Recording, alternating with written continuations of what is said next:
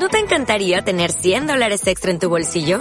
Haz que un experto bilingüe de TurboTax declare tus impuestos para el 31 de marzo y obtén 100 dólares de vuelta al instante. Porque no importa cuáles hayan sido tus logros del año pasado, TurboTax hace que cuenten. Obtén 100 dólares de vuelta y tus impuestos con 100% de precisión. Solo con Intuit TurboTax. Debes declarar para el 31 de marzo. Crédito solo aplicable al costo de la presentación federal con TurboTax Full Service. Oferta sujeta a cambios o cancelación en cualquier momento. Les invito a ponerse de pie y a que iniciemos este encuentro de oración en el nombre del Padre, del Hijo y del Espíritu Santo.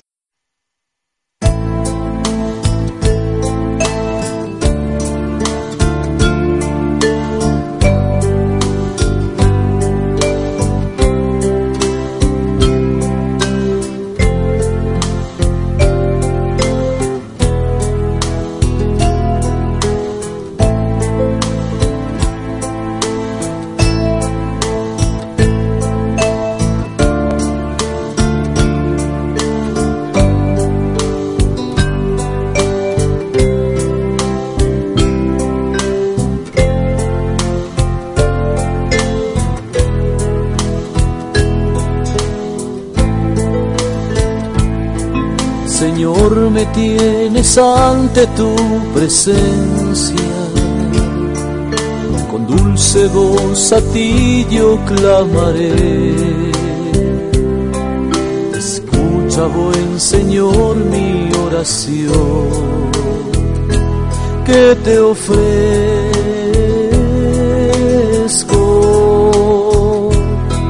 En ti me gozaré, Señor Jesús ti mi vida entera rendiré. Tu gloria y tu poder me alegrará para siempre.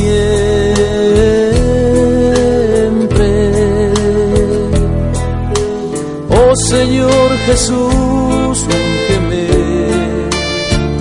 y hazme dócil tú quieras, tómame y dame fuerzas para seguir tu camino. Oh Señor Jesús, úngeme y hazme dócil como tú quieras, tómame y dame fuerzas para seguir tu camino.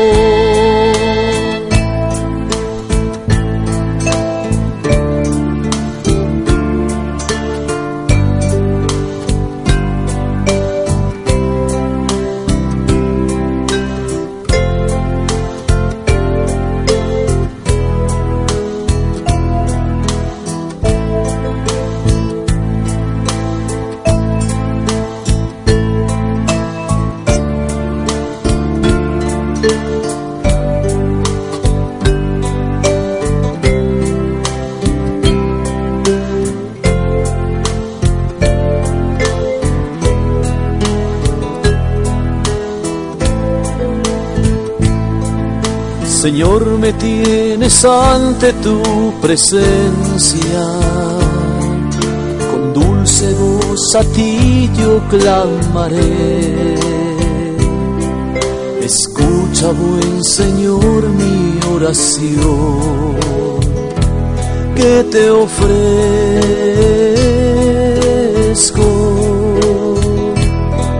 En ti me gozaré, Señor Jesús y mi vida entera rendiré. Tu gloria y tu poder me alegrará para siempre.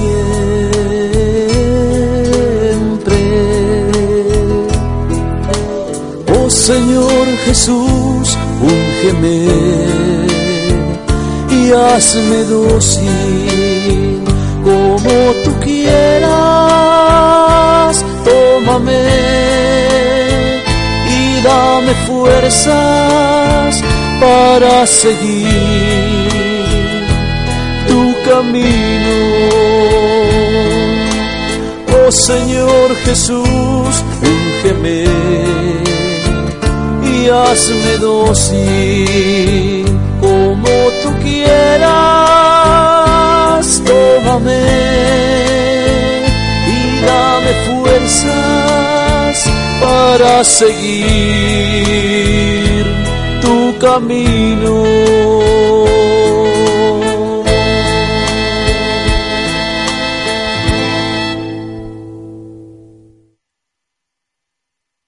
abriendo el corazón y para ello les invito a que cierren sus ojos, a que abran sus manos a que le den libertad total a Cristo para que pueda manifestarse en cada uno y hacer la obra que quiere.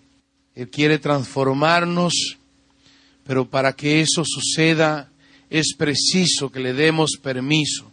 De ahí la necesidad de abrir el corazón, abrir el corazón es esa disposición que mostramos a dejarle obrar en nosotros según le plazca, es decir, con libertad plena. Él conoce perfectamente nuestras necesidades, nuestras carencias en todo el sentido de la palabra y quiere suplir, Él quiere poner en nosotros eso que necesitamos.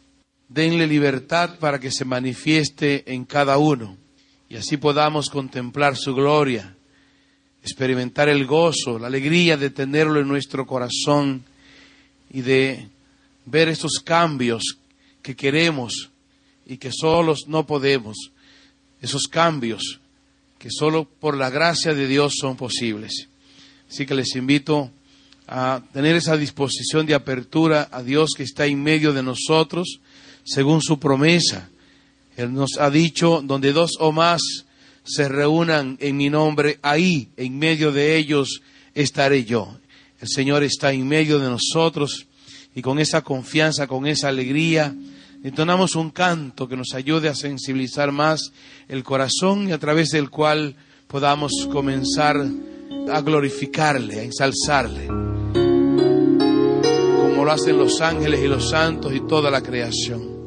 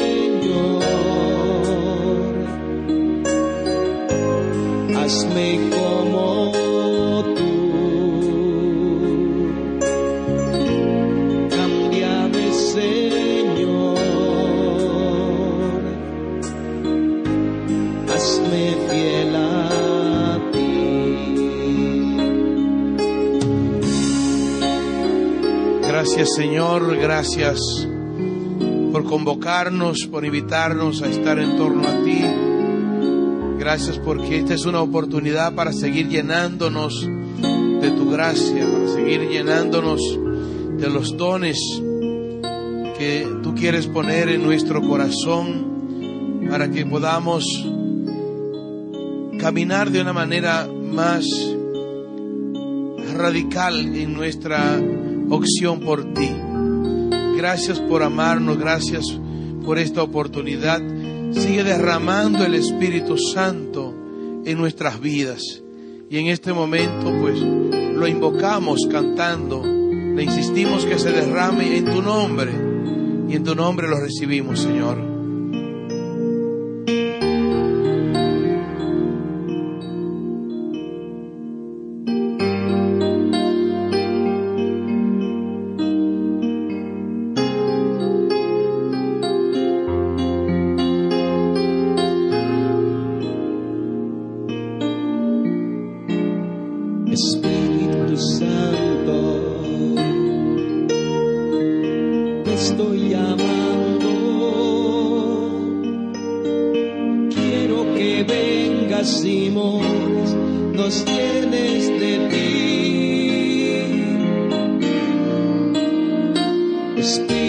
Espíritu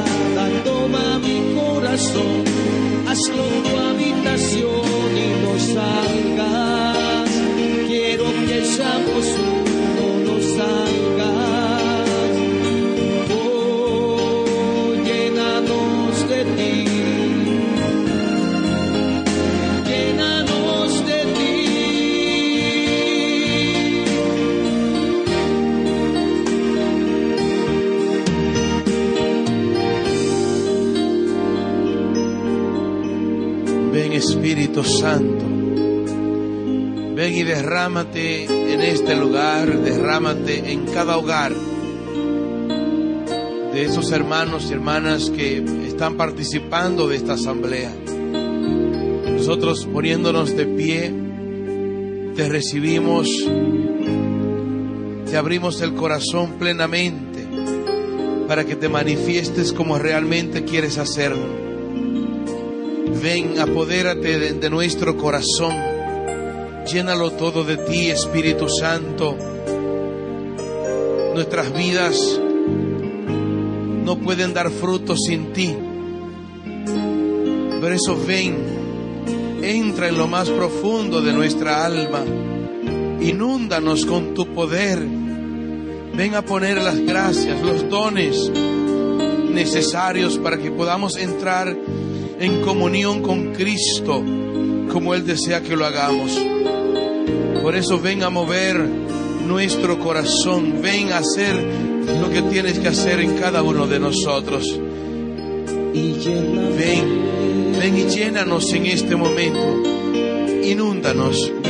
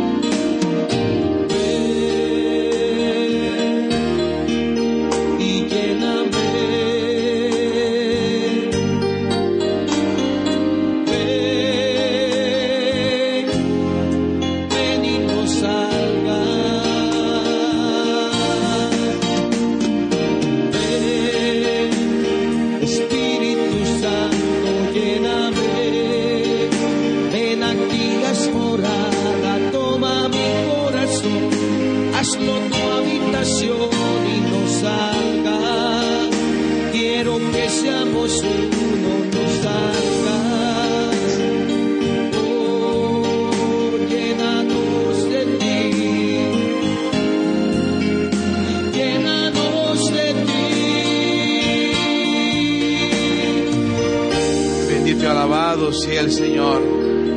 Adorado y glorificado. Alábale, ensálzale. Quiero que todos alaben y glorifiquen al Señor. Atrévete a ensalzarle con todo el corazón. Gózate en la presencia de Dios. Él se pasea en medio de nosotros y se complace en nuestra alabanza, en tu alabanza.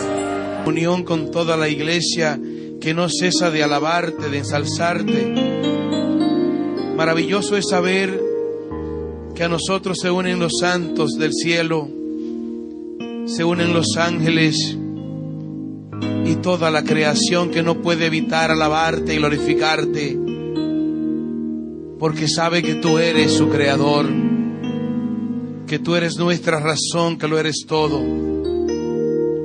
En este tiempo en que la oración es más intensa en toda la iglesia,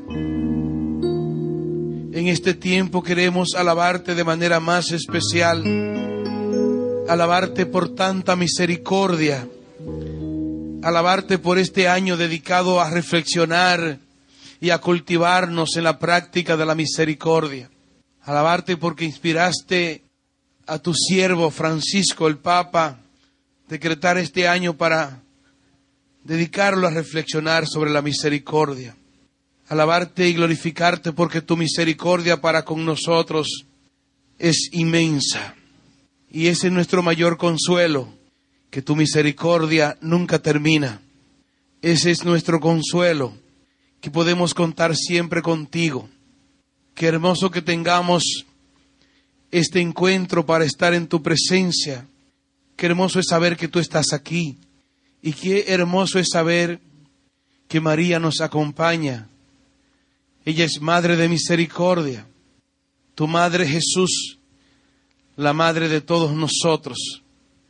Qué hermoso es tenerla entre nosotros y cantando el Ave María, darle la bienvenida a este lugar y agradecerle por tanta, tanta misericordia, por su ayuda, por su apoyo permanente, para que nos mantengamos de pie o de rodillas ante ti, Señor.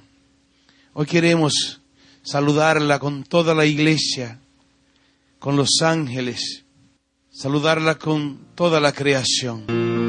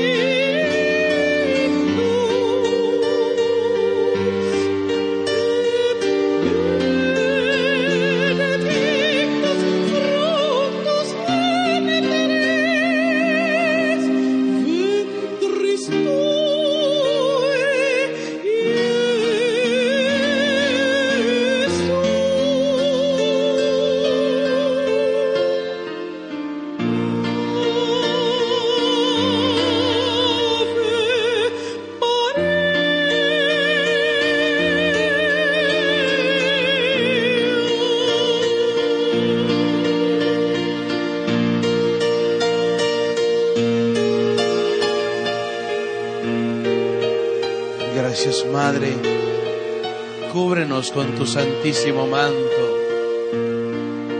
y sigue orando, rogando en favor de nosotros para que seamos santos, como nuestro Padre es santo. Así sea. Les invito a sentarse y a que tengamos una breve reflexión. En este tiempo se habla de la cruz. Meditamos en el misterio de la cruz. Y el Viernes Santo tenemos el rito de la adoración de la cruz. Se habla mucho de la cruz. También el Señor nos invita a tomar nuestra cruz de cada día, a asumirla. Y creo que este es un tema también propio de este tiempo, de la cruz de cada día, porque muchas personas que escuchan el llamado a la conversión, como que no logran descifrar en qué, qué consiste la conversión. Algunas dicen, pero si yo voy a misa todos los domingos, hago el rosario, participo en todos los actos litúrgicos más importantes del año. ¿De qué conversión es que se me habla? ¿En qué consistiría una conversión más especial, más profunda? Y yo quiero colaborar un poquito con eso, haciendo ver algunas cosas que son importantes. Por ejemplo, el Evangelio nos invita, o el Señor a través del Evangelio, a tomar nuestra cruz de cada día.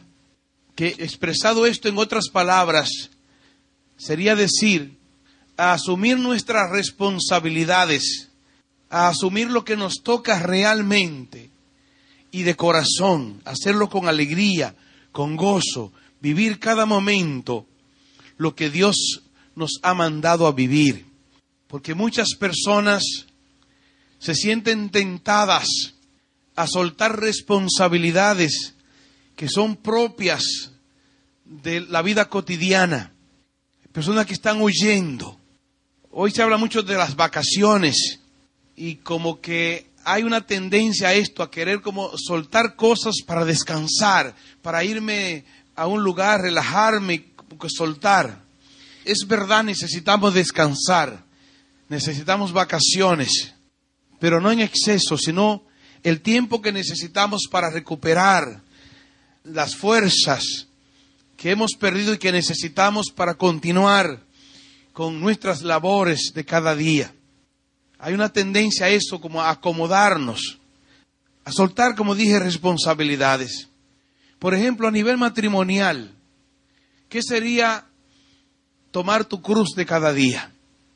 Significa asumir el matrimonio como debe ser, partiendo de los juramentos que se hicieron allá en el templo, frente a Dios, frente al ministro, el sacerdote o el diácono, algunos frente a un obispo incluso, frente al pueblo de Dios, ese juramento que los cónyuges se hicieron allá mutuamente, de fidelidad perpetua, de amarse y respetarse en todos los momentos, sin importar las situaciones o difícil que sean, amarse y respetarse, mantener, mantener esa fidelidad, que aunque se te complique la vida y se complique la relación, seguir luchando, porque las dificultades están en todas las situaciones del ser humano, sea en el matrimonio, o en la soltería o como quiera que usted esté, va a tener complicaciones, dificultades. Y es una responsabilidad nuestra, conveniente, sano, superar todo eso que se nos presente. Yo no puedo soltar mi matrimonio porque se me ha complicado, ni dejar que pase jamás la idea del divorcio por mi cabeza, porque las cosas no me están saliendo como yo quería, como yo las pensé desde un principio. Hay personas que han pensado el matrimonio como una permanente luna de miel. Se casan pensando que esa dulzura, esa miel que hay en el noviazgo y en los primeros días de matrimonio va a extenderse para siempre. Es mentira, porque crece la confianza, crece la confianza y se descuidan ciertas cosas. Y hay que prepararse para eso también. Y tener entre ceja y ceja la idea de que se casaron para siempre Qué lástima que no existe algún artefacto, algo que los amarre un pie del otro o de la mano, que no exista ningún aparato que pueda cortar eso. Para que peleen ahí amarrados, se muerdan amarrados y terminen abrazándose y besándose amarrados ahí. Porque eso es, usted no puede soltar lo que ha asumido en la vida. Hay que llevarlo hasta el final, hay dignidad, hay algo tan especial, tan glorioso en eso, en que usted sea responsable con lo que ha asumido. Ser responsable con los hijos, no soltarlos jamás, no confiárselos al colegio, a la escuela. Son sus hijos y deben dolerte esos hijos, deben dolerte. Por lo tanto, no soltarlos jamás. El dolor que vivan ellos, los fracasos, las frustraciones que tengan, serán también tus frustraciones, tus dolores, tus fracasos. Vas a sufrir con ellos. Por eso tienes que preocuparte por ellos y prepararlos, prepararlos bien, prepararlos con sensatez, no dándoles todo lo que piden y no dejando de darles lo que realmente necesitan para que crezcan con sensatez, con discernimiento, con sentido común, para que sean hombres y mujeres de bien, hombres y mujeres conscientes de los verdaderos valores de la vida. Es decir, que aprendan lo que es el bien y lo que es el mal, que lo aprendan, que sepan diferenciar una cosa de la otra. Porque hoy los papás no dedican tiempo a sus hijos para que ellos logren diferenciar una cosa de la otra.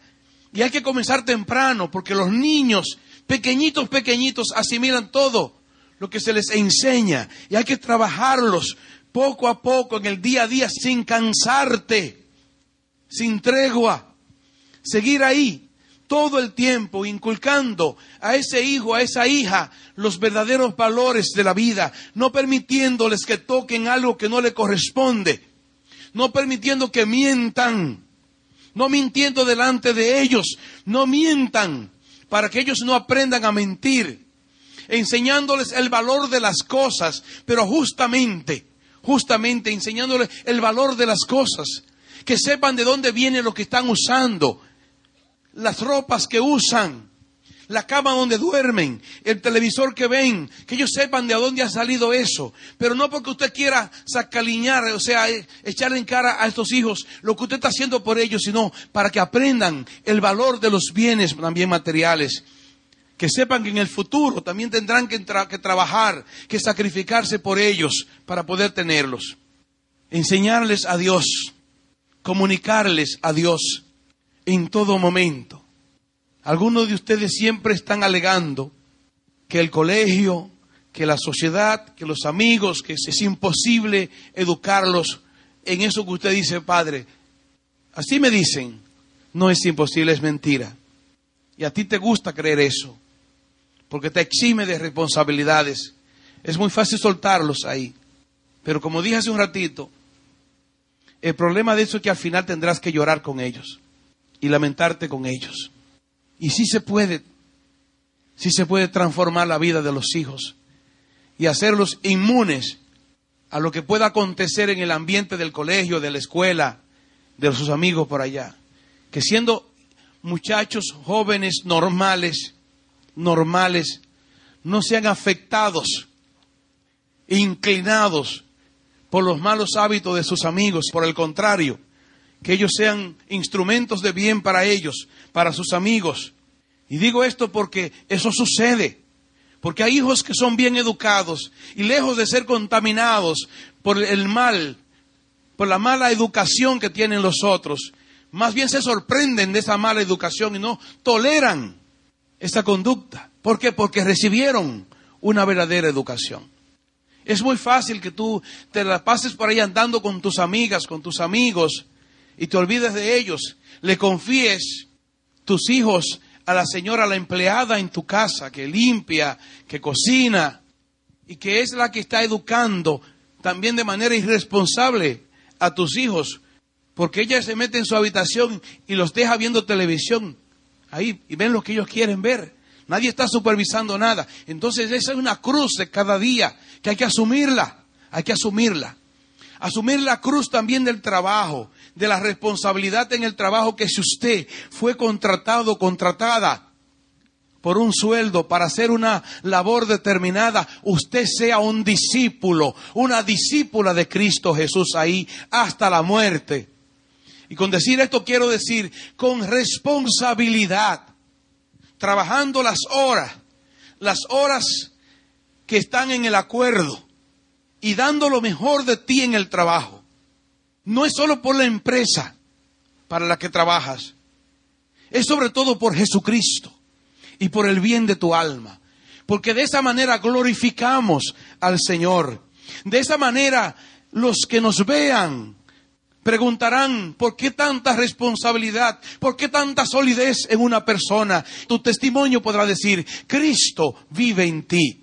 Y es la razón por la que soy responsable. Y es la razón por la que no miento en mi trabajo, por la que no engaño con las horas, saliendo antes de tiempo, llegando tarde, sino que soy responsable y doy gloria a Cristo de esa manera. Eso es una parte donde hay que asumir la cruz de cada día. Asumir la cruz de cada día en la administración de tu cuerpo. Las personas de esta generación explotan el cuerpo acostándose tardísimo, teniendo que levantarse muy temprano, consumiendo productos nocivos para el cuerpo, no administran bien el cuerpo. Y cuando hablo de administrar el cuerpo, yo estoy diciendo que no eres el dueño, que no eres la dueña de tu cuerpo. El dueño es Cristo Jesús. Por lo tanto, es responsabilidad nuestra administrar bien nuestras vidas. Hay personas que están enfermas y quejándose de la mala suerte que han tenido. No, no es mala suerte. Es probable que algunos no fueran tan aventajados con las facultades físicas, pero otros lo que han hecho es una mala administración, un mal uso del cuerpo. Han deteriorado el cuerpo porque no duermen. Se la pasan leventeando, yendo de aquí para acá, de allá para acá, por las calles. Se acuestan muy tarde, haciendo vida social, supuestamente, y destruyendo destruyendo tu cuerpo. Asumir la cruz de cada día en esa parte de tu vida, en tu cuerpo, es importante. Negarte a esa tentación de querer andar en las calles, como queriendo conocerlo todo, saberlo todo, como siendo el centro, querer ser el centro del mundo, es una tentación, es la soberbia que te mueve a eso, a querer estar en, en todos los medios, dejarte ver, que te vean que te vean, que te noten. Soberbia. Como esa necesidad que tienen los seres humanos de este tiempo, de estar ahí entre las personas, en los diferentes ambientes, bebiendo, tomando hasta muy tarde, destruyendo el cuerpo. También la cruz de cada día en los estudios y en una verdadera preparación, en una buena preparación para ser profesionales de calidad para ser profesionales buenos, que hagan un buen servicio a la sociedad, que si te estás preparando para ser un médico, que seas uno de los mejores médicos, con toda la responsabilidad que debe tener un médico. ¿Me escuchan? Eres ingeniero, asumir toda la responsabilidad y ser uno de los mejores ingenieros, no es poner las vidas de tus hermanos por una mala construcción. Que si te contratan para hacer algo, porque esto fue lo que estudiaste, que tú puedas hacer un trabajo de óptima calidad. Y eso va a hacer que en el futuro te contraten de nuevo. Me ponía a pensar en estos días sobre las torpezas de la mayoría de los políticos que quieren siempre seguir como los caminos fáciles. Y a veces hacen un uso pecaminoso de el dinero del pueblo, del país, en campañas políticas. Y la mejor manera de hacer campaña es obrando, haciendo bien para los demás, construyendo hospitales, construyendo escuelas, arreglando las calles, haciendo que los habitantes de cada pueblo tengan agua, tengan la electricidad, tengan todos los servicios, servicios de salud. Eso es lo que hace que un político permanezca. Porque es la mejor manera de hacer campaña. Es la responsabilidad. Es que si se te ha confiado algo, tú puedas hacerlo, asumir esa cruz de cada día. Como político, como médico, como ingeniero, como estudiante. También como novio, como novia. Asumir tu cruz de cada día en ese sentido del abstenerte de ir más allá de donde debes ir en el periodo del noviazgo para dar gloria a Cristo también de esa manera. Cuidar la naturaleza. Cuidar la naturaleza porque hay personas que son perniciosas, son dañinas. Y uno las encuentra cortando árboles, atentando contra la naturaleza innecesariamente. ¿Por qué una persona tumba un árbol del patio, un árbol que más que mal le está haciendo un bien, porque le trae sombra, porque le trae incluso frutos muchas veces, porque hasta una protección en otro sentido, detiene el viento si fuera muy fuerte, lo que sea. Ese árbol, bien, es verdad que algunos árboles le pueden caerte sobre la casa, pero tú no eres ningún tonto, ninguna tonta como para no cortar los ramos. Es el hecho de que nosotros todos debemos proteger la naturaleza y proteger a los animales. Y no quiero parecer de la nueva era, porque la nueva era quiere lavar su cara, su rostro, incentivando estas cosas. El Papa nos ha convocado a cuidar el medio ambiente, a ser protectores, guardianes del medio ambiente. Y eso es una cruz de cada día también. Son en pequeños detalles, en el patio de tu casa, ahí asumir la cruz de cada día en el ser también transmisores del gozo y de la alegría de Dios. ¿Cuántos hermanos que andan depresivos, con un montón de problemas, de dificultades, agobiados por todos esos problemas? Y qué bueno sería para ellos encontrar una palabra de aliento, una sonrisa en ti, que les recuerde que existe la alegría, que existe el gozo, que existe la paz, también asumir tu responsabilidad como instrumento de Dios en ese sentido de comunicar a un Dios que es alegría, que es paz, que es gozo. Que los demás encuentren a Dios en ti. ¿Cuánto nos cuesta comunicar a Dios? El maligno que está trabajando día y noche para sofocar todo lo que sea de Dios en cada uno de nosotros. Todo lo que sea de Dios en cada uno de nosotros. Se molesta cuando nosotros comunicamos a Dios. Y es una cruz que debemos asumir por el bien de nuestros hermanos, por el bien de nosotros mismos. Es una cruz que debemos asumir. Es importante que lo comprendan, que lo entiendan, mis hermanos. Es importante que ustedes comprendan, que entiendan que debemos ser responsables en todo el sentido de la palabra. ¿Me escuchan? responsables en todo el sentido de la palabra. Dar lo mejor de cada uno de nosotros, permanentemente. Ser responsables en todo el sentido de la palabra. ¿Me escuchan, verdad? ¿Me escuchan? Desde que se levanten hasta que se acuesten, ustedes tienen que pensar en dar lo mejor de ustedes. Tiene que ver con la santidad. Es un don que está en ustedes por el bautismo. Está en mí también. Desde que nos levantemos hasta que nos acostemos, debemos pensar en que ese día tiene que ser para la gloria de Dios y que en cada acto yo tengo que dar lo mejor de mí. Yo tengo que ser lo máximo porque debo glorificar a Cristo con mis obras. De eso se trata. Si es así, entonces la bendición de Dios estará siempre sobre ti. La paz abundará de manera gloriosa en tu corazón y todas las puertas que deben estar abiertas para ti estarán abiertas. Porque si tú glorificas a Dios con tu vida, en tus obras, Él te va a glorificar a ti con su amor, con su ternura y con el apoyo que solo Él te puede dar. Y te dará todo lo que tú necesitas a tiempo. Alguien escribió, lo leí en un libro, dice, nuestras oraciones de hoy ya están siendo respondidas por el Señor para el futuro.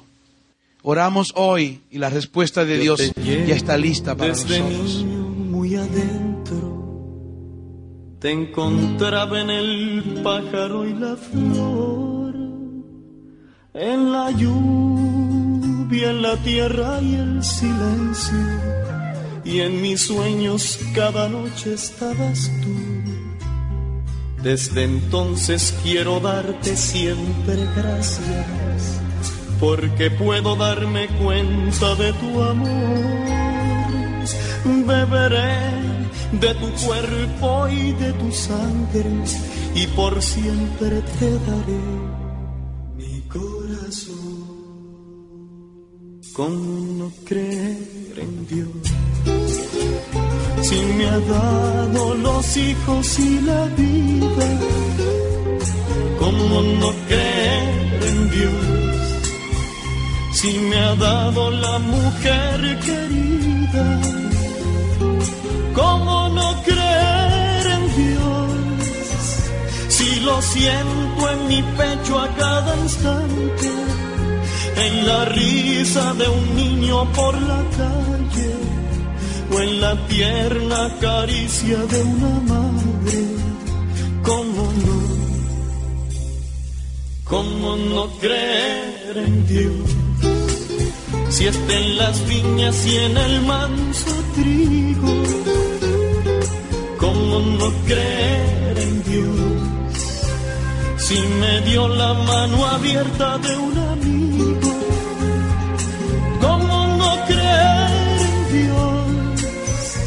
Si me ha dado la tristeza y la alegría de saber que hay un mañana cada día, por la fe, por la esperanza y el amor, ¿cómo no?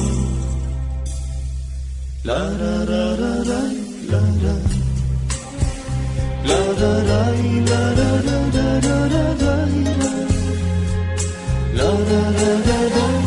la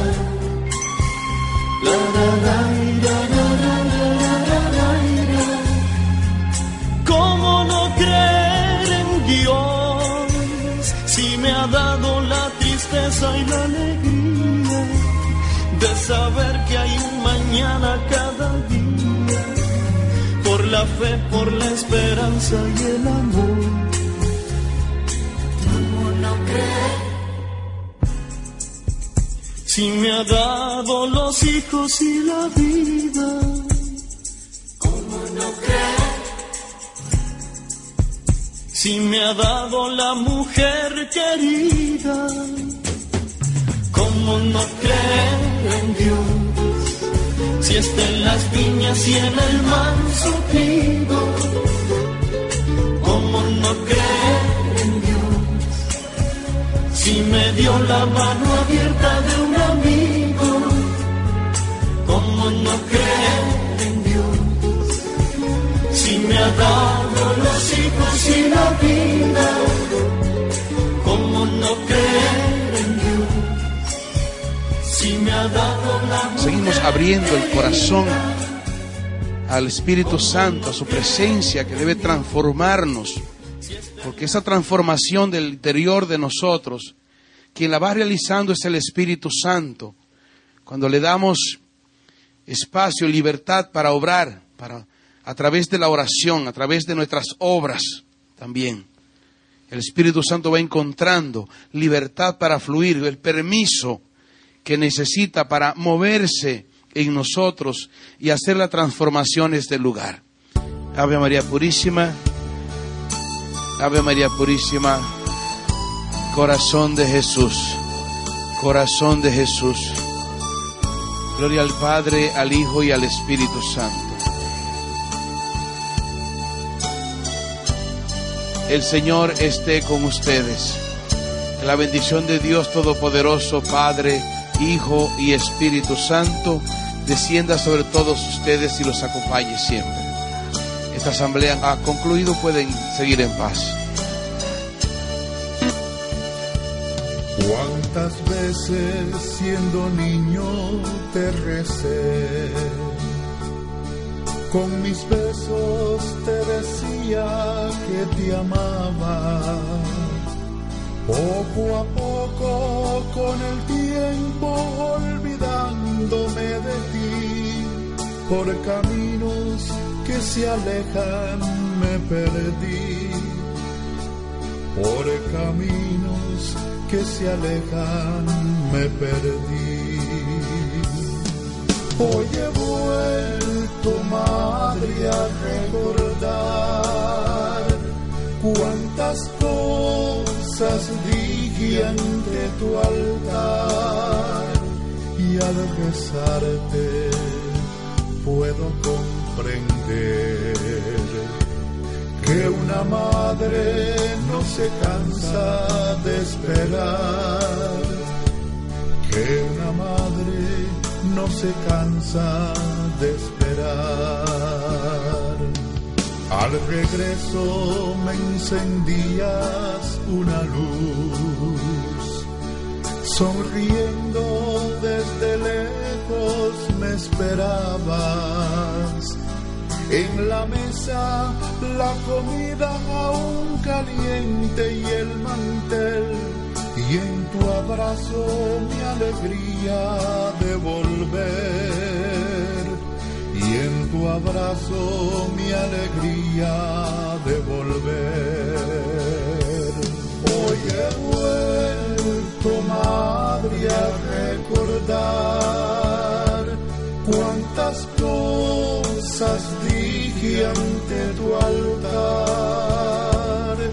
al rezarte puedo comprender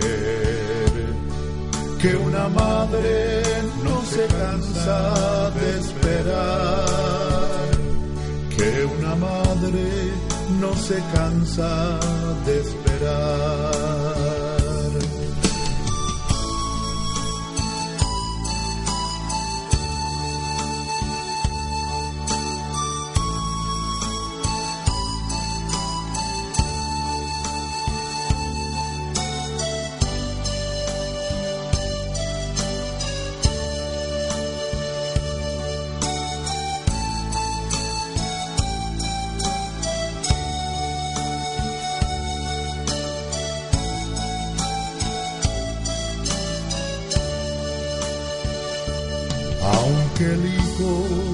Alejará del hogar, una madre siempre espera su regreso. El regalo más hermoso